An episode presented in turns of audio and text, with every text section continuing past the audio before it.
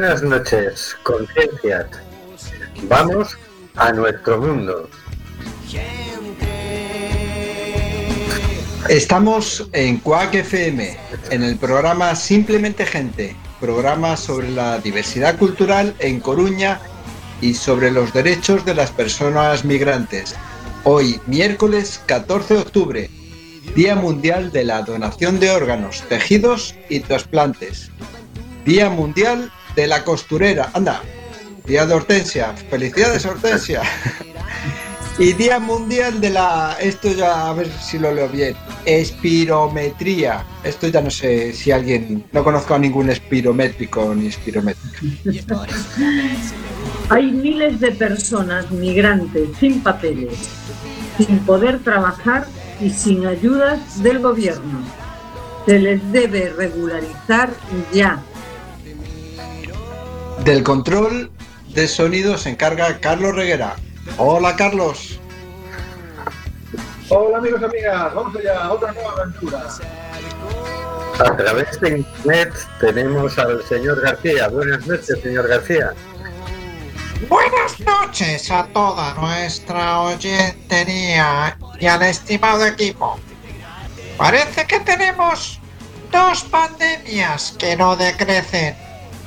Una, la sanitaria, la del coronavirus, la que estamos matando como buenamente podemos, a veces a cañonazo. La otra, la del odio. Esta última no es una pandemia que está algo descontrolada. Sí, sí, casi es más preocupante la segunda que la primera. También a través de internet tenemos a Marisa Fernández. Buenas noches, Marisa. Buenas noches, amigos y amigas. Y también tenemos a Óscar C. Buenas noches, Óscar. Hola, buenas noches. A ver, os voy a hacer una pregunta. Voy a empezar como señor García con preguntitas. Porque estoy algo, algo confundido. Yo cuando era estudiante y suspendía un examen, me tenía que esperar el tiempo necesario hasta el examen de recuperación. ¿Vosotros también o no? ¿A vosotros os hacían el examen cuando a vosotros os diera la gana? Lo digo todo esto. Lo digo todo esto porque parece que a la señora Ayuso y a la Comunidad de Madrid que suspendieron el examen y por eso se decretó el estado de alarma, ahora quieren que, que ya les aprueben, que les hagan el examen ya para salir del estado de alarma. Tendrán que esperar, digo yo, ¿no? A la fecha de recuperación. Y tendrán que hacer los, hacer los deberes, claro. Porque, y también claro, tenemos, bajan los test y entonces dicen, ahora tenemos menos contagios. claro, hombre, claro. Es que hay un mundo de influencias en donde se logran cosas, entonces lo, se estarán acostumbrados a practicar las influencias. Digo yo. Sí, sí, y a manipular los datos y a decir cosas que no son con tal de salirse con la suya. Bueno, yo creo que eso son expertos. Y también tenemos con todos nosotros a Rubén Sánchez, que hará lo que pueda para que fluya este amordazado programa. Amordazado porque, fíjate tú, que, que seguimos am- amenazados por la ley Mordaza. ¿Te lo puedes creer? Pues me cuesta, pero sí, me lo puedo creer. Visto lo que pasa también con la ley de extranjería, ¿por qué no? Y vamos con cositas de la actualidad. Adelante, señor García.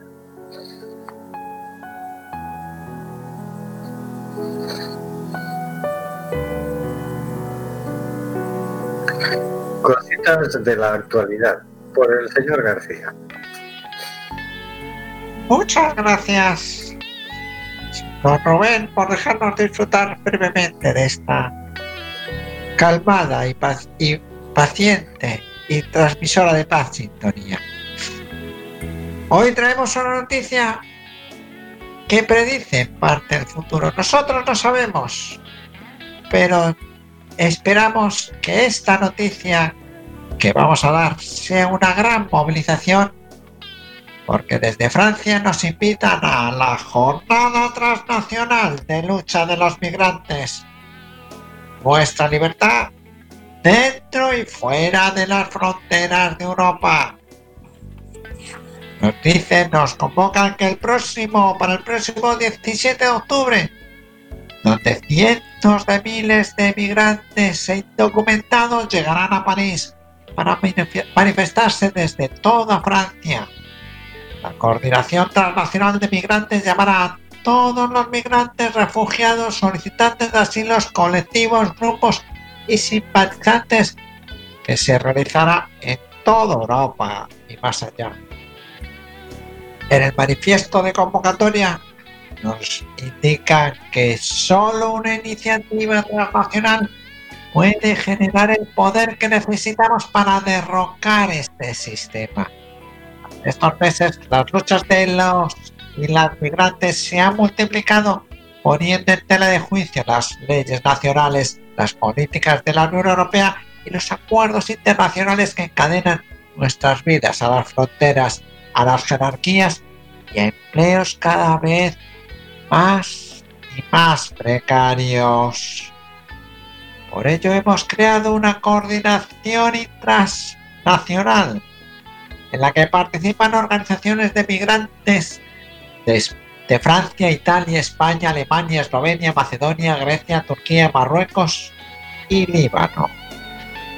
Nos recuerdan los convocantes que todas partes el racismo institucional agrava la explotación de la mano de obra migrante. Durante la pandemia, los migrantes a menudo fueron acusados públicamente de propagar el virus al realizar trabajos considerados esenciales. A pesar de ello, se vieron obligados a vivir en campos superpoblados a la espera de decisiones de asilo expulsados a lo largo de los Balcanes y abandonados a morir en el Mediterráneo personas refugiadas y solicitantes de asilo continúan desafiando fronteras, forzando los límites de los sistemas de recepción y protestando contra las regularizaciones nacionales que reproducen jerarquías y exclusiones. Las trabajadoras migrantes continúan en huelga para rechazar la explotación. Las mujeres migrantes luchan contra la violencia masculina dentro y fuera del lugar de trabajo como las trabajadoras marroquíes en España en la agricultura y las amas de casa en Arabia Saudita que viven en condiciones de abuso y acoso. Las luchas de los migrantes desafían todo el sistema institucional que encadena sus vidas a un documento. Como medida, los convocantes piden un permiso de residencia incondicional para todas las personas, válida en toda Europa, independientemente del contrato de trabajo, los ingresos, el salario y la familia. Un permiso de residencia europeo incondicional es la solución definitiva a la explotación de los inmigrantes a la violencia racista y masculina. Sabemos que enfrentamos muchos desafíos desde la vivienda hasta las condiciones laborales, desde el racismo hasta la pobreza y violencia masculina. Todos estos problemas se ven agravados por la dependencia en nuestras vidas de los documentos de residencia. Reclamar un permiso de residencia incondicional también es una forma de fortalecer las luchas presentes y librarlas a través de las fronteras. Rechazamos el vínculo entre documentos, trabajo y salarios, vínculo que pretende obligar a las migrantes a aceptar cualquier tipo de condición laboral, empeorando también las condiciones de todas las trabajadoras. Nos llegamos a permitir la reunificación familiar, el acoso de los jefes y el gobierno fronterizo para exponer a las mujeres a la violencia y la opresión no queremos que los hijos de los migrantes sean considerados extranjeros donde nacieron y se criaron. Rechazamos las distinciones nacionales que dividen a las migrantes entre elegibles y no elegibles para obtener el derecho a permanecer. Un permiso de residencia europeo incondicional es algo más que una ciudadanía nacional es una demanda transnacional para todos aquellos que rechazan la opresión y la explotación fuera y dentro de las fronteras europeas. Es libertad de movimiento interior y lucha contra estados que exponen a mujeres y hombres migrantes al racismo y la violencia. Por todo ello hacemos un llamado a todos los colectivos, asociaciones y sindicatos para que se unan a nosotros en la organización de manifestaciones, marchas y acciones el próximo 17 de octubre. La mano de obra migrante es una fuerza política. Es hora de hacerla visible. Acaban el comunicado. Una iniciativa en la que participan colectivos de Francia, Bélgica, Turquía, Austria, Marruecos, Italia y los colectivos del Estado español como Red Solidaria de Acogida de Madrid y Territorio Doméstico. Porque el progreso o es de todas o no es de nadie. O seguimos en, en el camino de siempre. Bueno, buena pregunta. Eh, yo creo que las dos cosas. Por un lado, la inercia institucional sigue en el camino de siempre, ¿no? Que es maltratar a las personas por su raza, por su origen, por su cultura, por sus ideas, por sus características personales.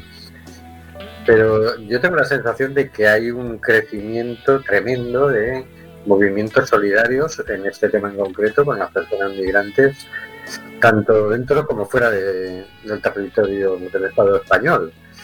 Eh, eso es una cosa que no copa mucho portadas de periódico, ¿no? Pero, pero yo tengo esa sensación. Cada, de hecho, la propuesta que llegó al Parlamento español para regularizar a los migrantes, que iba firmada por más de mil organizaciones, tú te paras un poquito a pensar y dices, hay mil organizaciones en España defendiendo los derechos de las personas migrantes. Caramba.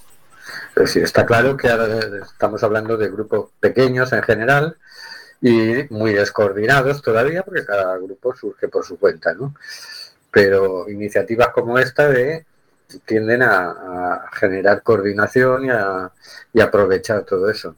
Entonces yo creo que sí está creciendo mucho la conciencia de de, este, de esta forma de violencia contra las personas migrantes y eso me parece una muy buena noticia. ¿no? Cuando ya la veamos más espectacularmente aparecer en, los medios de comunicación y en grandes manifestaciones, pues mejor. Pero sabemos que estas cosas llevan mucho trabajo, calladito, humilde, eh, mucho del día a día pero incluso en las redes sociales es cada vez hay más, más grupos, más, más, más fuerza en, el tema, ¿no?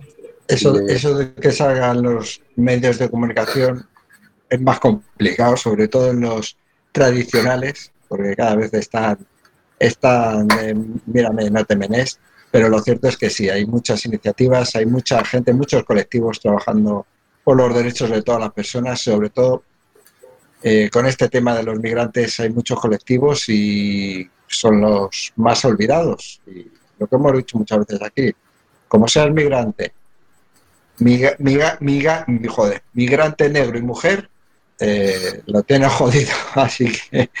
si tienes eh, alguna minusvalía ya, pues... Bueno, ya. y si encima no eres orto, de la ortodoxia sexual correspondiente, ya acaba, trans. acabo, apague y vámonos.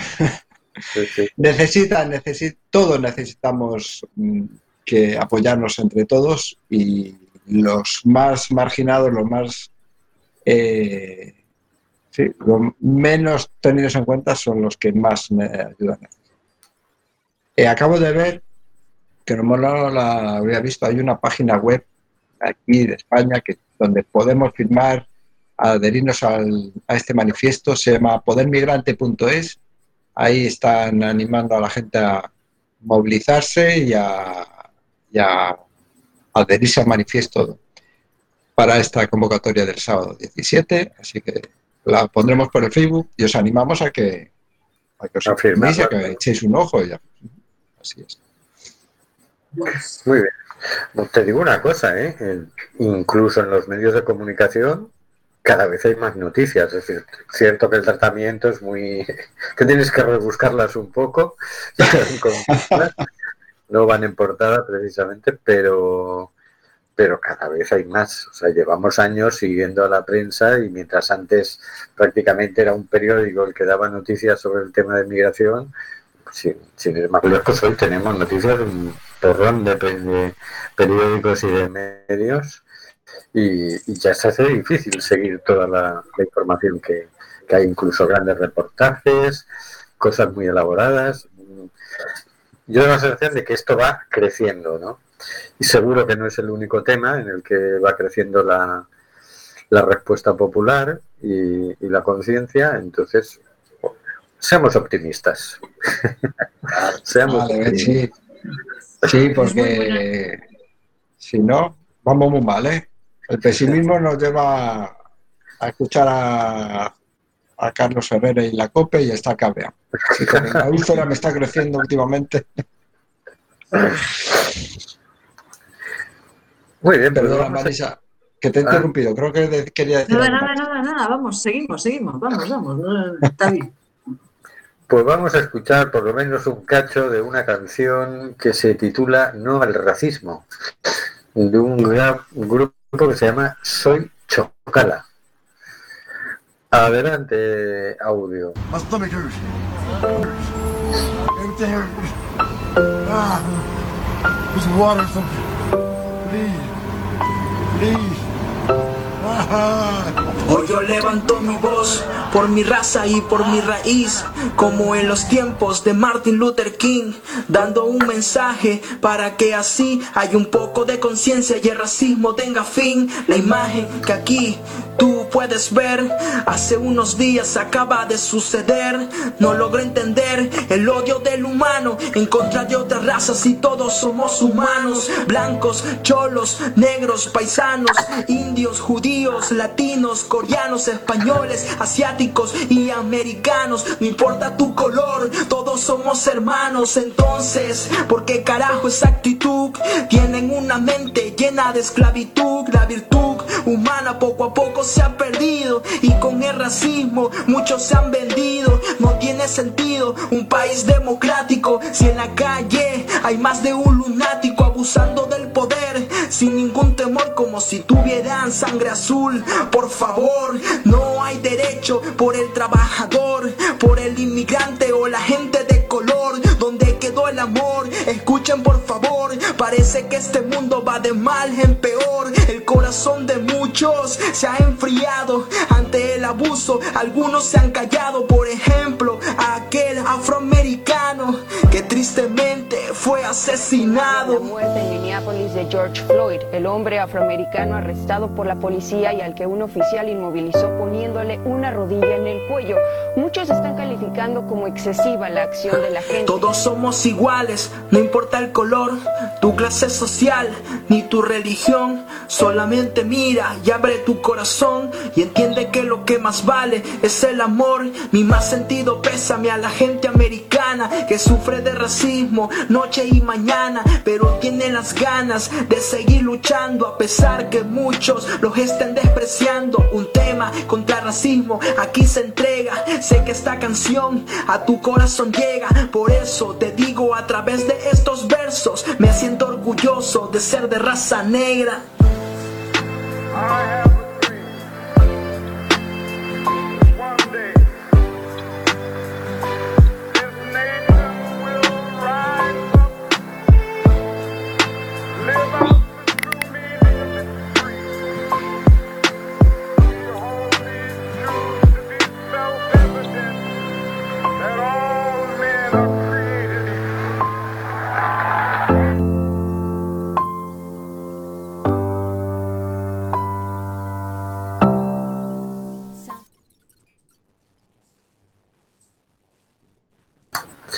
Bueno, la voz que se oía al principio de una persona como gimiendo era la voz de George Floyd. En el, en el vídeo en YouTube se ve cómo el policía le pone la rodilla en el cuello y como el hombre se va, va quejando y va diciendo, oye, que me estás asfixiando, oye, dame un poco de agua, oye, que no, hasta que ya deja de hablar y, y muere y se ve otro policía que impide que la gente se acerque, la gente le está increpando diciendo, oye, que lo está matando, vas a dejar que tu compañero mate al policía, y bueno, así fue. Así fue y así estamos. Vamos a empezar con repaso de noticias con una noticia buena. ACNUR lanza el portal Help para apoyar a refugiados, solicitantes de asilo y apátridas en España. Esta noticia ha sido publicada por Actualidad Humanitaria hoy, 14 de octubre de 2020. El alto comisionado de las Naciones Unidas para los Refugiados, ACNUR, ha lanzado la web Help para apoyar a personas refugiadas solicitantes de asilo. La página contiene información detallada sobre dos puntos. Cómo solicitar protección internacional en España, derechos y obligaciones de las personas solicitantes de asilo, refugiadas y apátridas. ¿Qué es y cómo se accede al sistema de acogida español? ¿Dónde encontrar asistencia jurídica gratuita? Situación y medidas extraordinarias derivadas de la COVID-19. Otra información de interés sobre protección internacional y de ayuda para lograr la integración en España. Bueno, entonces, una buena noticia. Es decir, ya iba siendo hora. Estamos desde el 2015. ¿eh? Estamos, han pasado cinco años. Pero bueno, la verdad es que aquí siguen llegando solicitantes de asilo y, y está el, el lío ya que, que, va a ser muy útil esta página, creo yo. Sí, pero lo que me sorprende es que tenga que ser, voy a decir una entidad privada porque no, es una entidad privada, pero tiene que ser ACNUR y no el propio, claro, sería, será cuestión de competencias. ¿Quién va a hacer esto? ¿El Ministerio del Interior? ¿El Ministerio de Seguridad Social, que creo que es el que tramita las eh, solicitudes de asilo? Eh, el de Asuntos Sociales. Claro, es complicado, es que lo ponemos todo tan complicado. Pero bueno, yo creo que la información que está ofreciendo ANUR, que se la agradecemos todos, debería estar clara, clarinete en cualquier página web, cualquier eh, portal de la administración, no solo del Estado, sino de las administraciones autonómicas que también tienen, tienen alguna competencia en este tema. Y esperemos que, que esté traducida a, a, los idiomas necesarios, ¿no? Claro. Porque gran problema con todo esto para, para, acceder a la información que tienen muchos muchas personas que solicitan asilo es que, oye, si no se lo explicas en árabe, si no se lo explicas en francés, si no se lo explicas en Wolof, en, en algún idioma que entiendan, pues se les hace muy complicado. ¿no? Pero bueno, es una buena noticia. Vamos por la siguiente, Marisa.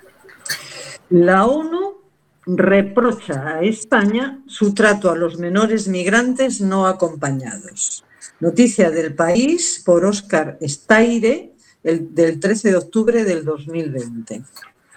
El Comité de Derechos del Niño, el órgano de la ONU que vela por el cumplimiento de los derechos de la infancia, ha determinado este martes que el procedimiento de determinación de la edad de los menores migrantes no acompañados en España viola sus derechos humanos. En concreto, el dictamen se refiere a las decisiones de las autoridades españolas sobre jóvenes inmigrantes que, a pesar de haber comunicado su, minoría de edad a su llegada a España, fueron registrados como adultos internados en centros de internamiento de extranjeros, los famosos CIES. El organismo ha adoptado 14 decisiones contra España desde el año 2019 por violaciones de, del derecho a la identidad, el derecho a ser escuchado y el derecho a la especial protección de los niños y niñas privados de su entorno familiar. Manda narices. Que nos tengan que estar tirando las orejas la ONU por cómo tratamos a la, a la infancia. Sí, sí. Esto uno ya no le extrañaba, visto lo visto, con el anterior gobierno, ¿no? En principio le extraña con cualquier gobierno, es decir, maltratar a niñas y niños no parece que vaya en la ideología de nadie, en principio. Pero, pero bueno, ya después de lo que vimos con el anterior gobierno no nos extrañaba. Pero con este, dice, Sí, uno ya no sabe con quién se juegan los cuartos, ¿no? Pero lo curioso, lo curioso de este tema, si, si ahondas en la noticia, es que directamente, más de un caso llegaba al menor y decía, eh, que soy menor. Y le decía, sí, sí, tú menor, a ver, Demuéstralo. ni- no te creo, demuéstralo. Y algo- en algún caso decía, "Mi- mira, sí, que tengo aquí papeles que soy menor. No me creo, tus papeles no, se- no me sirven. Aquí, aquí no sirven. Sí, sí, ha habido Que casos han que han presentado la partida de nacimiento. les han tenido que ha, ha venido han tenido que venir de, de Europa para decir que por qué esos papeles no los tienes en cuenta es que mm, eres tú quien tiene que demostrar que no es menor de edad él te está este te está presentando pruebas tú que dices que no pruébalo en la carga de la prueba tan importante en derecho pues aquí la tiene que tener quien niega a la afirmación de- del menor en este caso Claro. parece lo más razonable y lo más lógico. Luego pasa que algunos se escandalizan que estos menores que tienen sus tutores, que son tutelados por las comunidades autónomas, anden por ahí porque luego, es eso, bueno, pero eso es otro problema. Que luego las comunidades autónomas se quieren escaquear y dicen, ah, ah, ¿qué me importa? Los menores son menores que se busquen la vida. Así. Y eso, y eso que el Estado les paga 5.000 euros por cada menor que atienden, ¿eh? Pero ni por esas, ni por esas. Bueno, vamos a ver si, si el gobierno toma nota. No, no sé. Ya se le está acabando el plazo de, de decir, claro, recién llegado les ha caído el coronavirus. Oye, estamos pagando el sueldo, o sea, ya está bien de, de tonterías, ¿no? Bueno, vamos con otra noticia. Vamos a ver. Escriba negocia con las comunidades autónomas un sistema de reparto de solicitantes de asilo. Esto ha sido publicado en el diario.es por Gabriela Sánchez el 7 de octubre de 2020. El Ministerio de Inclusión, Seguridad Social y Migraciones ha detallado las líneas maestras de la futura reforma del sistema de acogida de solicitantes de protección internacional. En el marco de la prometida modificación de la ley de asilo, el Gobierno pretende aumentar las competencias de las, de las comunidades autónomas mediante un mecanismo de distribución de los solicitantes. También busca ser más selectivo en la dotación de las ayudas del sistema de asilo para focalizarlas en los demandantes más vulnerables y aquellos procedentes de países con mayores tasas de reconocimiento, según ha detallado José Luis Escriba en su comparecencia en el Congreso de los Diputados. La mayoría de las personas que demandan asilo y que están en nuestro sistema de acogida ven su solicitud denegada al, cam- al cabo del tiempo. La situación actual nos lleva a pensar que es imprescindible reconsiderar el modelo, ha afirmado el ministro, quien marca como objetivo garantizar la atención suficiente a todos los solicitantes de protección internacional admitidos al territorio que carecen de medios económicos, suprimir las listas de espera actuales y dar cumplimiento a la, a la obligación del Estado de atender a todas las personas con derecho a la acogida. A mí esta noticia me, me produce ambivalencia. Es decir, por un lado, que bien, que parece que ya van poniéndose a, a mejorar las cosas, deberían hacerlo con mucha diligencia, pero por otro lado, suena fatal esto de eh, distribuir a los solicitantes de asilo, como, como dice. Sí, repartirlos. Es como, eh, no deja de ser como ganado, ¿no? Es decir, oigan, perdona, yo quiero ir a vivir a Madrid, yo quiero ir a vivir a Barcelona. No, a usted le toca Soria. Usted, eso, esa parte me suena fatal. Es como, el- porque una cosa es que diga, mire, tiene usted a su disposición aquí, le, le acogerá muy bien y, y va a tener estas ventajas si se va usted a Soria. Sí, Pero esto de que lo distribuyan, claro, eh, hay, que, eh, hay que repartir a la gente, hay que repartir las responsabilidades y a mí lo que me preocupa, sobre todo lo que me preocupa de esta noticia es cuando una competencia del Estado empieza a repartirlas en las comunidades autónomas y empiezan a fallar los, organismos coordinadores, esto empieza a ser un poco caótico. Y véase, véase, tema de la, no de la salud, sino de la tarjeta sanitaria.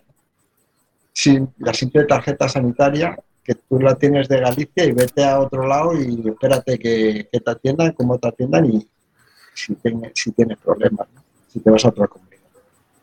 Aquí, hombre, yo no, que no abogo por la centralidad de todo, pero lo que me preocupa es la falta de coordinación en estos temas que, bueno, que es imprescindible. Sobre todo por el atraso también que tienen con las solicitudes. Esto no es nuevo, no es cuestión de coronavirus, viene de atrás. Se supone que esa es una de las cosas que van a tratar de, resolver. quieren ponerse al día, ¿no? bueno, vamos a ver, vamos a ver a, qué ritmo avanzan las medidas. Vamos a por la siguiente noticia, Marisa. Líbano, Chipre, la nueva ruta de la muerte de la migración a Europa. Eh, noticia de la razón, escrita por Ethel Bonnet, Beirut, 13 de octubre del 2020. Los libaneses están con el agua al cuello por la crisis económica que arrastra el Líbano desde el año pasado y ahora la tremenda explosión del puerto de Beirut ha acabado de hundirlos. La clase media es pobre y los pobres vagan como almas en pena. Más de la mitad de libaneses, unos 2.700.000 eh, personas, viven bajo el umbral de la pobreza. Es decir, con menos de 10 euros al día, según la ONU. La desesperación ha llevado a más de 200 migrantes, refugiados y solicitantes de asilo intentar llegar a las costas de Chipre desde Trípoli, norte del Líbano, pero han sido expulsados y forzados a volver por la Guardia Costera Chipriota. Ha denunciado Human Rights Watch en su último informe de septiembre. Otros directamente han muerto ahogados en el mar y sus cuerpos han sido arrastrados a las playas del norte del Líbano. Aún así, muchos siguen jugándose la vida. Bueno, pues, pues, si no faltaba focos de migración, claro, van estallando problemas por todas partes y se van generando nuevas migraciones, ¿no? Esta es nueva, la de libaneses. Sí, sí, además, claro, eh, eh, eh, están ellos mal y por otro lado está Israel en permanente pelea con, los palestinos y por otro lado está Siria, está un cisco como para irse para tierra adentro. Pues. Y por otro lado está Turquía con sus líos también, con Irak, con los kurdos.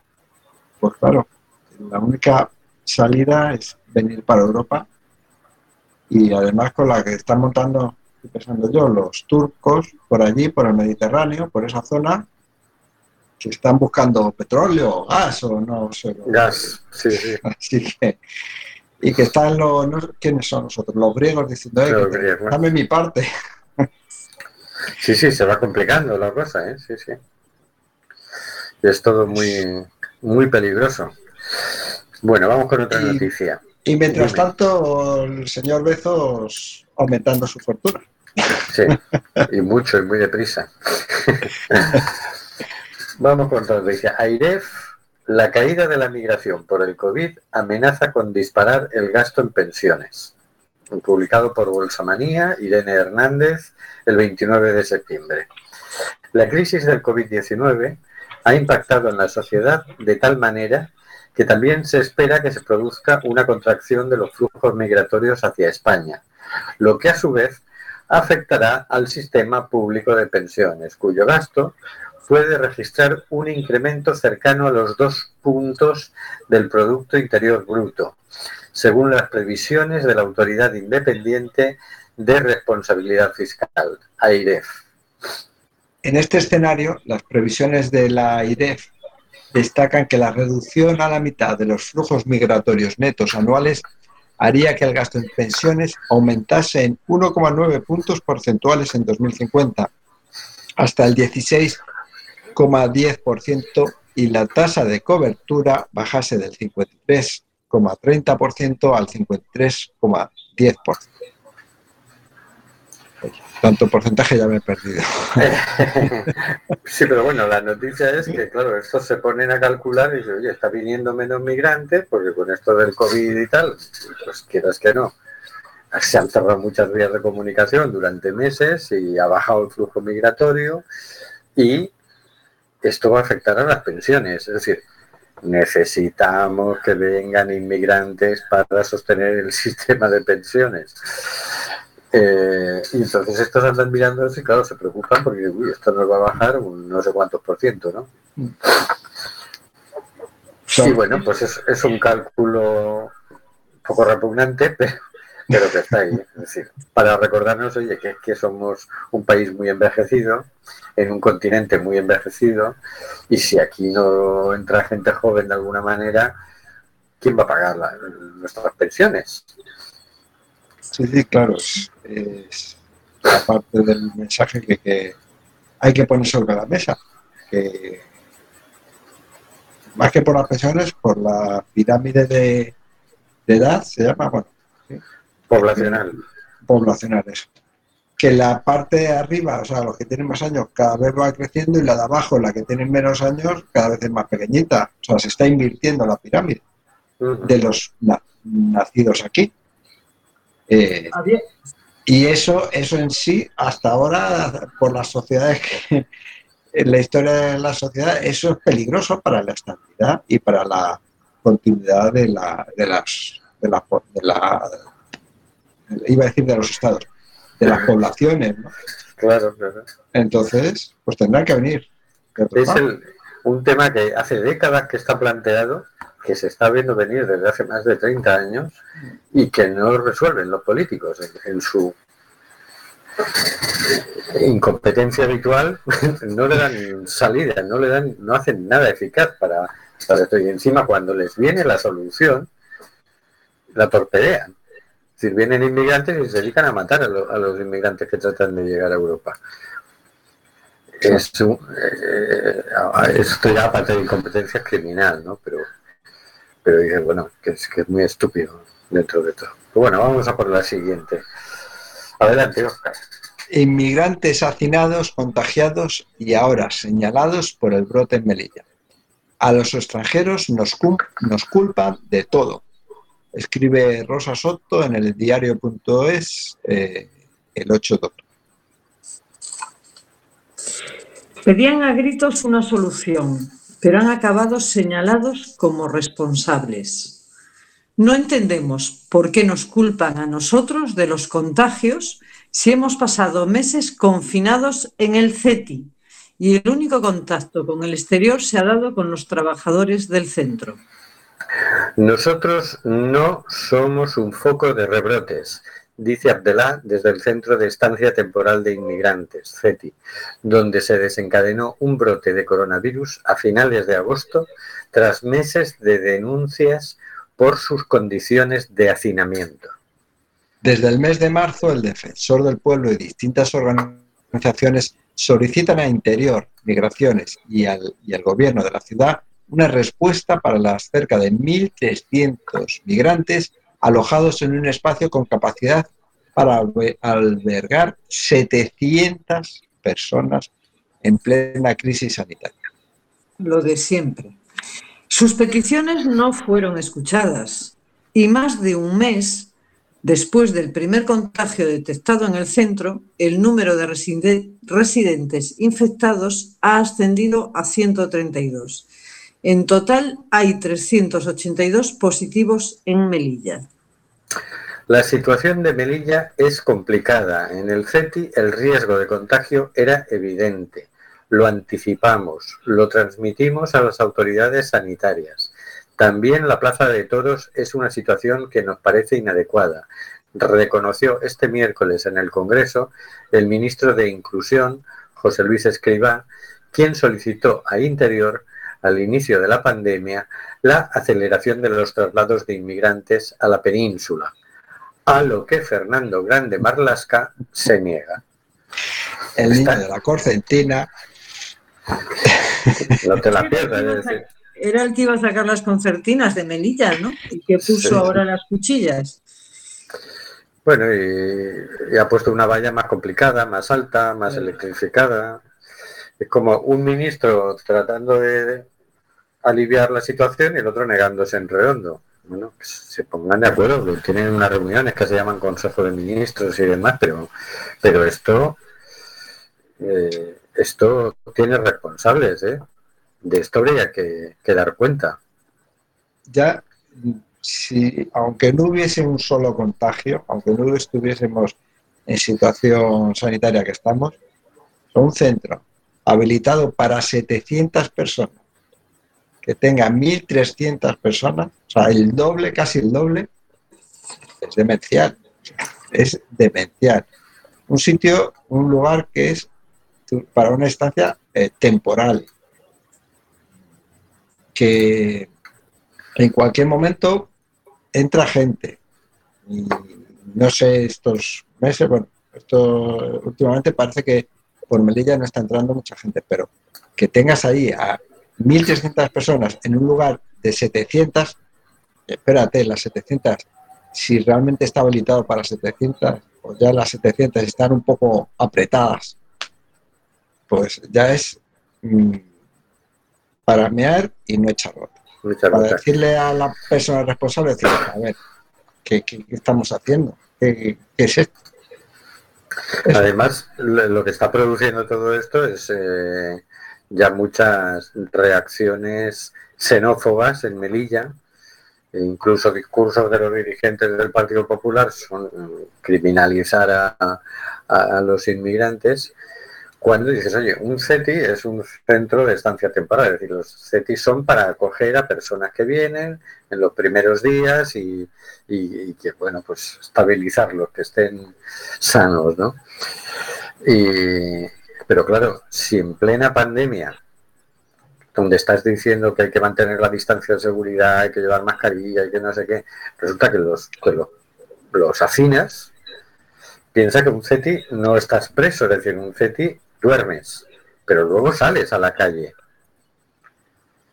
Entonces dices, bueno, ya no es solo por ellos, sino que es que ellos van a la calle y van a contagiar.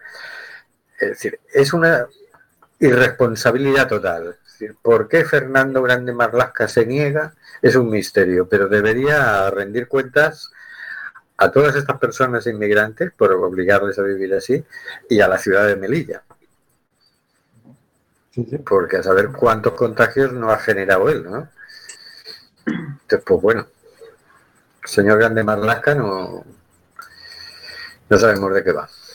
Sí, lo tenemos, lo tenemos en el punto de mira, pero de todos modos es, es un modelo que van aplicando pues también cuando acogen a los menores eh, y en otros países eh, europeos, ¿no? En Grecia, es decir, hacinan a los migrantes en espacios en donde pueden estar unos pocos, meten a miles y los van, van deteriorando toda su vida, ¿no? Es como un, est- un estilo mm, mm, de hacer político, de tratar a los migrantes, ¿no?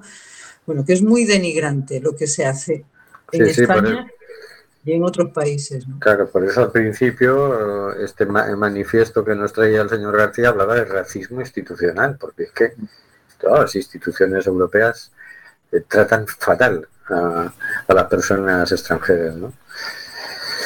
En fin, Así es.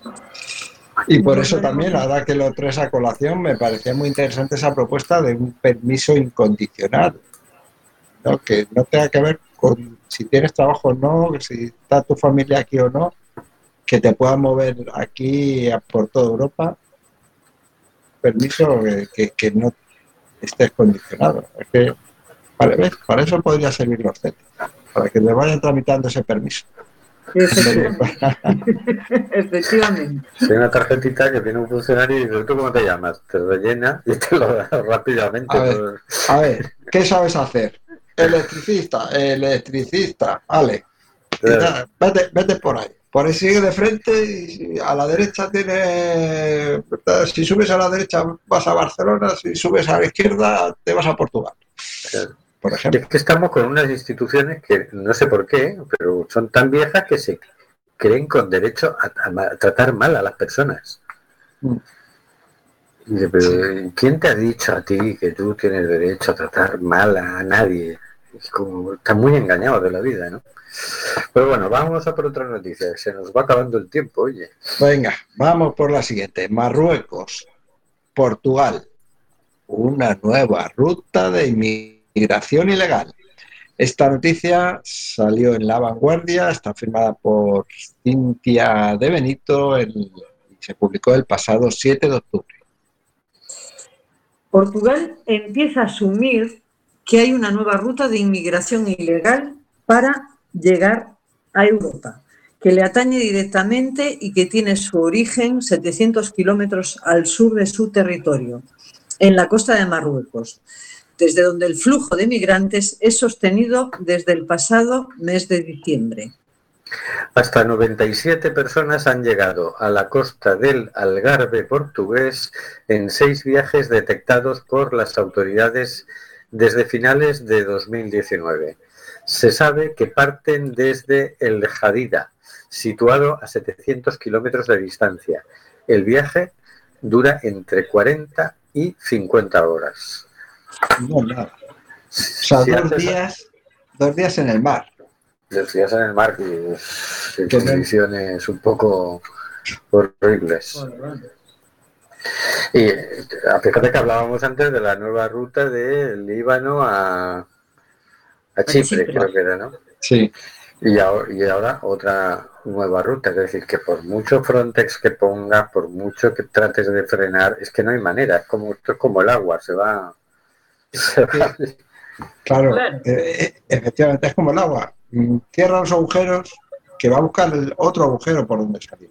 sí, sí. Ya nos lo han comentado muchas veces, lo hemos comentado por noticias y lo, no, lo has comentado gente que trabaja directamente en el rescate. Son gente que viene a buscarse la vida. O sea, si le cortas el paso aquí, pues lo va a buscar 10 kilómetros más a la derecha o más a la izquierda. Si se le cortas el paso por tierra, lo va a buscar por mar.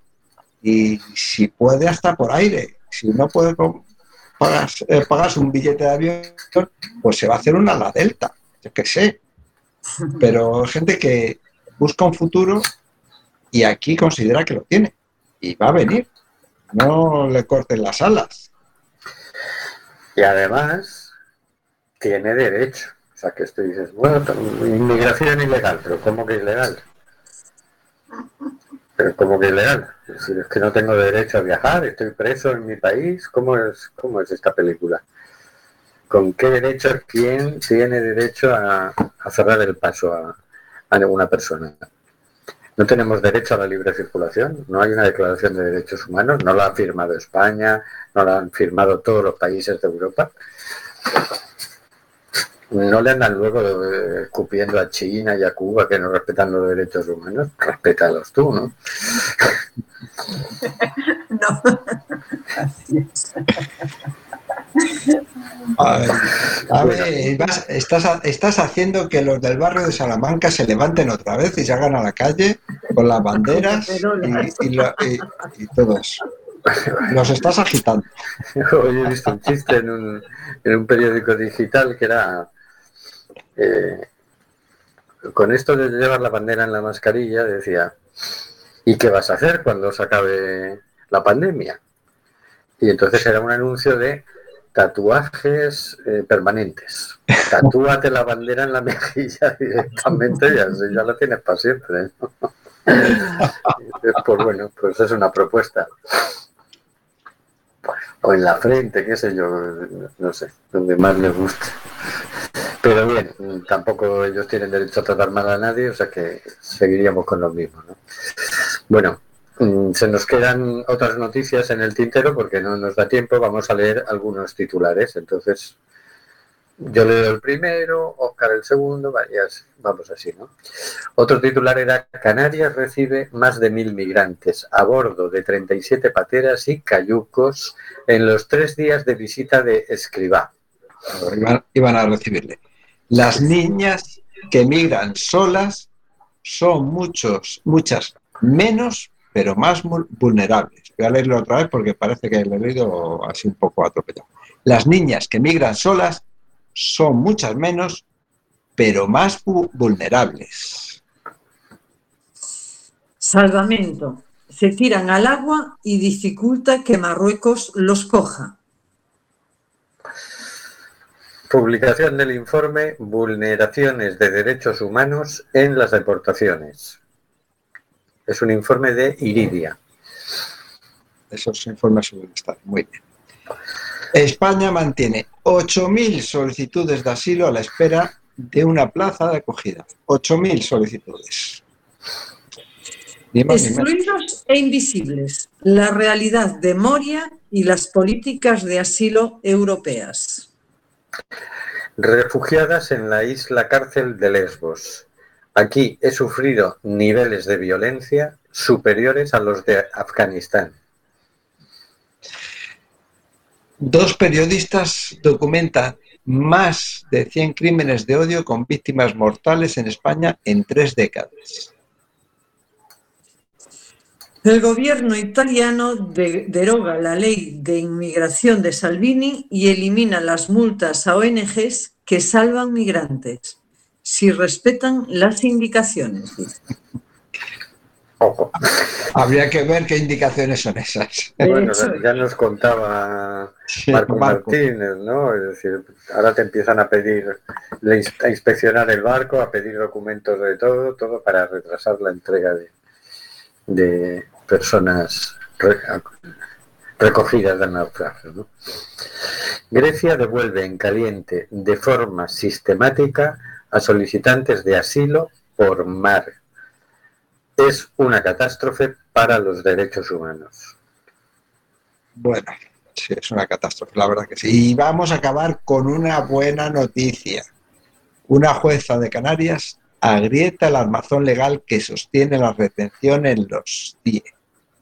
Bien. Esta, esta habrá que eh, Desarrollarla un poquito próximo, más. ¿no? para, para otro día. Tiene que ver con una sentencia del Tribunal de la Unión Europea, ¿no? si no recuerdo mal. Y, No sé. bueno, hay que... eh, sí, sí. Pero bueno, ya que tenemos pocas buenas noticias, pues la desarrollaremos sí. el miércoles que viene, ¿no?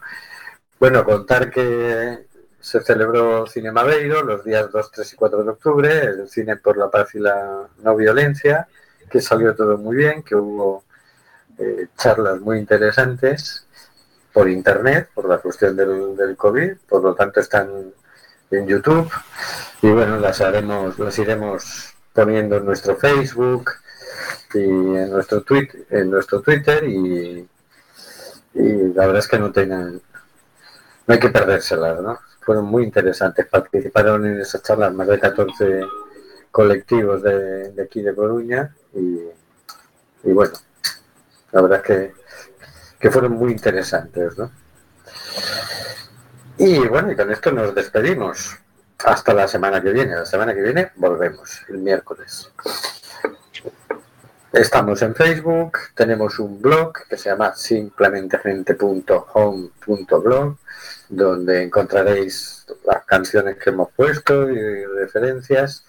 Eh, estamos en Twitter, estamos en Instagram, o sea que tú pones simplemente gente y empieza a aparecerte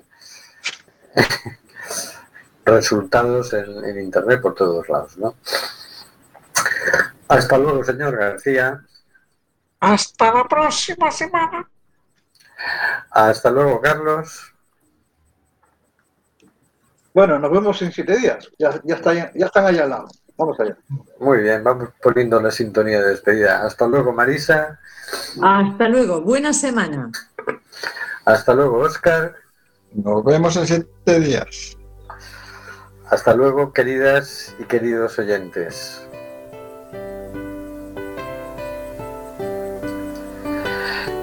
Está muriendo gente en el Mediterráneo. Nosotros hacemos este programa. ¿Qué vas a hacer tú?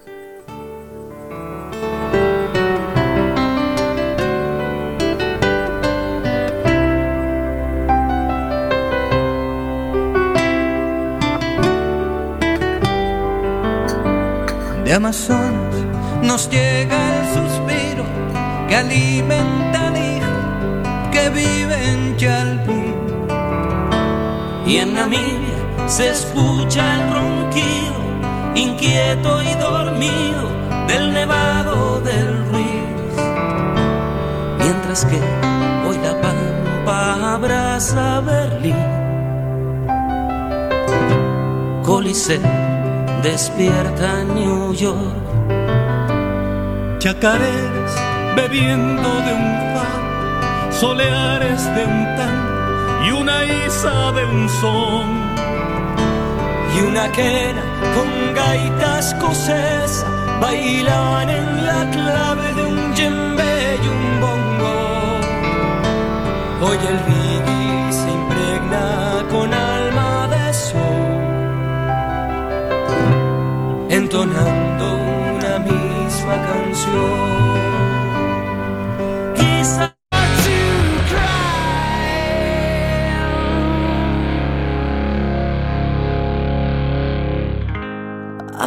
You. Will you join my shadow? Will you help me?